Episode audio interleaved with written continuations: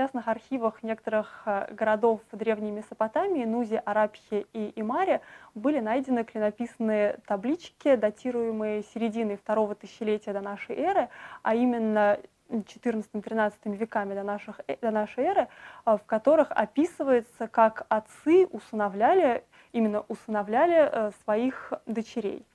Иными словами, это были э, юридические документы, по которым ребенок женского пола, а именно ну, дочь, э, приобретала статус сына.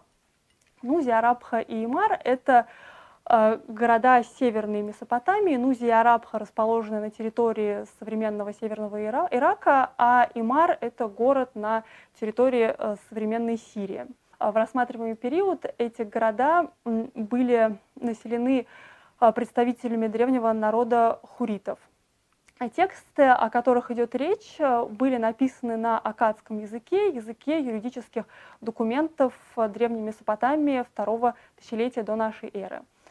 А, в этих архивах есть документы, представляющие собой завещания в пользу дочерей. Отцы оставляли в наследство дочерям земли, дома, крупный мелкий рогатый скот, то есть э, все свое имущество.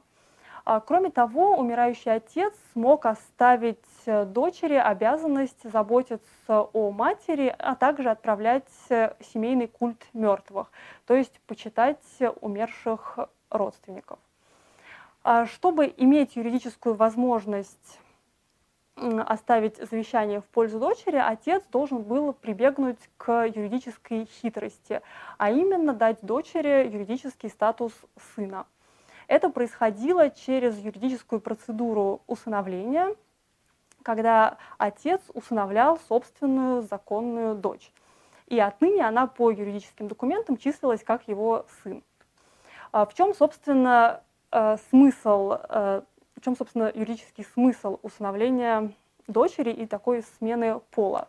Во-первых, согласно традиционному месопотамскому а, праву, наследство должно было передаваться именно по мужской линии. А во-вторых, э, только мужчины имели право отправлять культ мертвых. Э, таким образом, э, юридическая смена гендерного статуса имела, с одной стороны, имущественное значение, а с другой стороны, религиозное. При отсутствии детей-наследников мужского пола основная часть имущества переходила братьям и племянникам умершего. И дочь же могла, могла рассчитывать только на небольшой участок земли, который после ее замужества переходил как приданная семье ее мужа.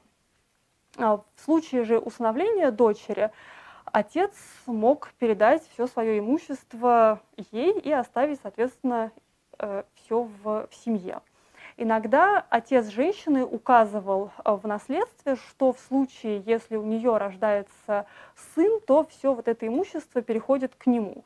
И, соответственно, в этих случаях женщина просто была некоторым э, звеном цепочки передачи наследства от своего отца к внуку. Помимо стандартной ситуации, когда дочь была единственным наследником отца, были и необычные случаи. Например, э, есть документов, по которому отец, у которого было трое детей, два мальчика и одна девочка, усыновляет, назначает по документам старшего сына как старшего, дочь назначает вторым сыном, а второго мальчика назначает младшим ребенком. И они по его завещанию получают соответствующее количество от наследства. То есть в данном случае речь идет именно о том, что отец захотел оставить часть имущества любимой дочке, потому что иначе бы она просто получила небольшой клочок земли.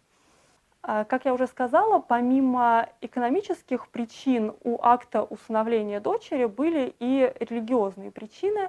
А, а, у, в Древней Месопотамии был силен культ мертвых, умерших, особенно в обычных семьях, было принято хранить под полом дома или им отводилась отдельная комната в доме. И, соответственно, в течение нескольких поколений потомков э, умерших э, почитали в молитвах и приносили им э, еду. Отправлять семейный культ мертвых опять-таки имели право только представители мужского пола. Итак, если у мужчины перед смертью не оказывалось сыновей, то он мог решить эту проблему двумя способами, э, чтобы обеспечить, что, во-первых, передать свое имущество, а во-вторых, обеспечить себе посмертную заботу. Во-первых, он мог усыновить э, молодого человека из другой семьи, и в этом случае этот молодой человек должен был юридически отказаться от всех своих связей с его родной семьей и полностью перейти уже вот в новый дом.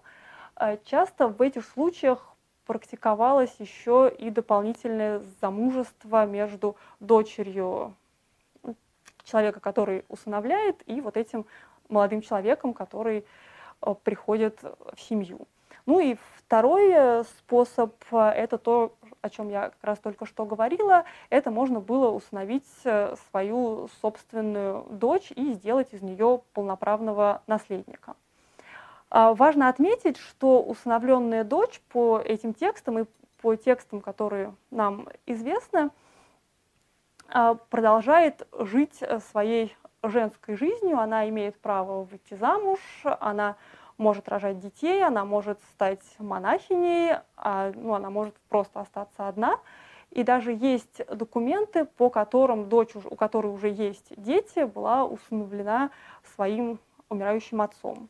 Это важный момент, потому что это отличается, например, от ситуации в современной Албании, где женщина, принимая мужской статус, обязана жить как мужчина, и она не имеет права выходить замуж.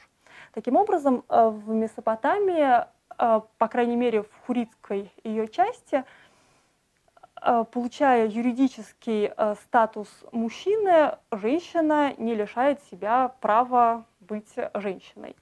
А новый статус дает ей дополнительные привилегии и дополнительные социальные, имущественные и религиозные права и, и возможности.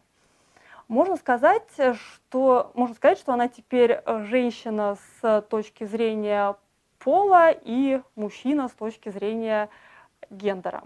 Э, для этой месопотамской практики в ассириологии был э, предложен термин юридический гермафродитизм, э, что хлестко звучит, но не совсем отображает реальность, потому что, по сути, речь идет именно о а, о четком различии между полом и гендером.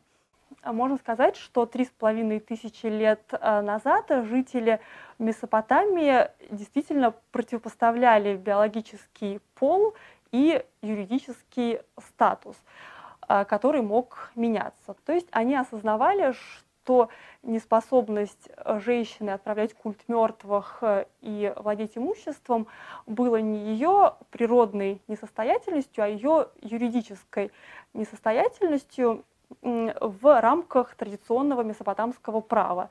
И в случае необходимости эту проблему можно было решить, составив юридический акт и записав его на небольшой глиняной табличке.